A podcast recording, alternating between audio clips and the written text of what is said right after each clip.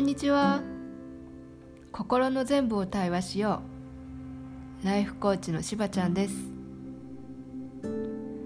今日は小さな夢の叶え方というお話をします。夢という言葉を聞いてあなたはどんなことを感じますか？2年前のしばちゃんは夢という言葉があんまり好きじゃありませんでした。だってなんかキラキラして到底私の手には届かないような感じがするから。でも今は結構自信を持って言えるんです。私は自分の夢を叶えてあげられる人だなって。夢って聞くとなんか大きなことを思い描かないとそんなふうに思う人もいるかもしれません。でも私はどんな小さなことでもワクワクの種が心にあるとしたらそれは夢だと思うんです。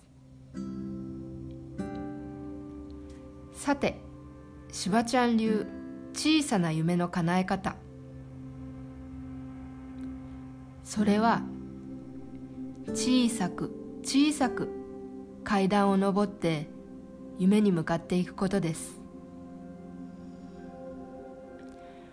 最近のしばちゃんの小さな夢は音声配信を始めることでした。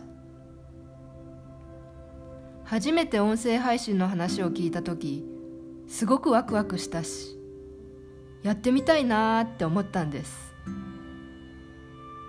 でもそんなのできないよという自分もいました。そこでまず小さな階段の一段目を登ります。それは自分の声をしっかり聞いてあげること。耳を澄ますと。心の中からネガティブな声がいっぱい聞こえてきました。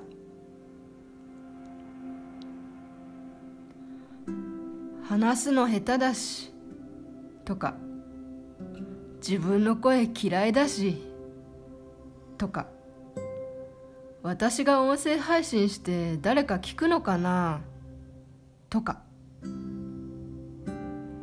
そんなネガティブの声を実は1ヶ月以上聞いていました。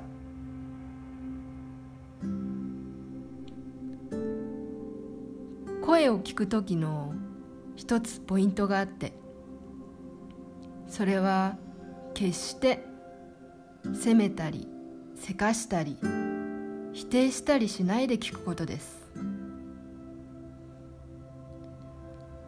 そんなふうに思ってるんだね。そう言ってあげながら聞いていました。するとそのうちでもそんなにやりたいんならとりあえずやってみればいいんじゃない？そういう声も聞こえてきたんです。そうしたら次の小さな階段を上りました。それはやりたいことを応援してくれる人に宣言すること。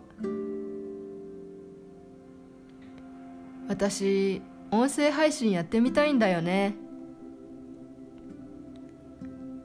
最初そう言うとその言葉になんだか違和感を感じたりちょっとドキドキしたり。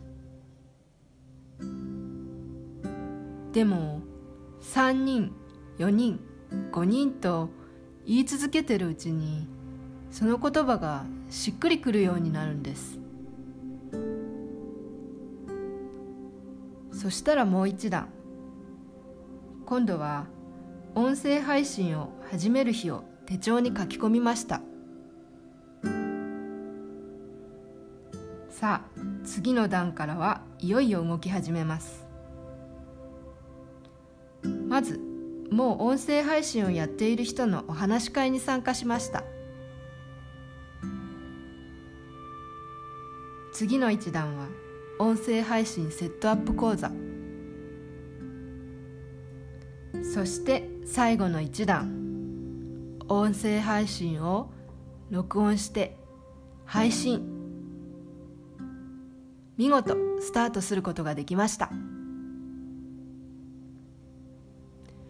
こうやって小さく小さく階段を上っていけば夢は必ず叶う。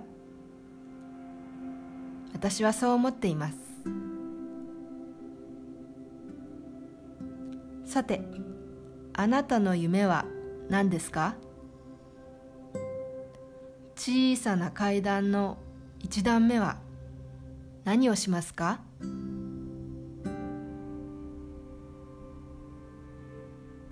今日はこの辺で。ありがとうございました。またね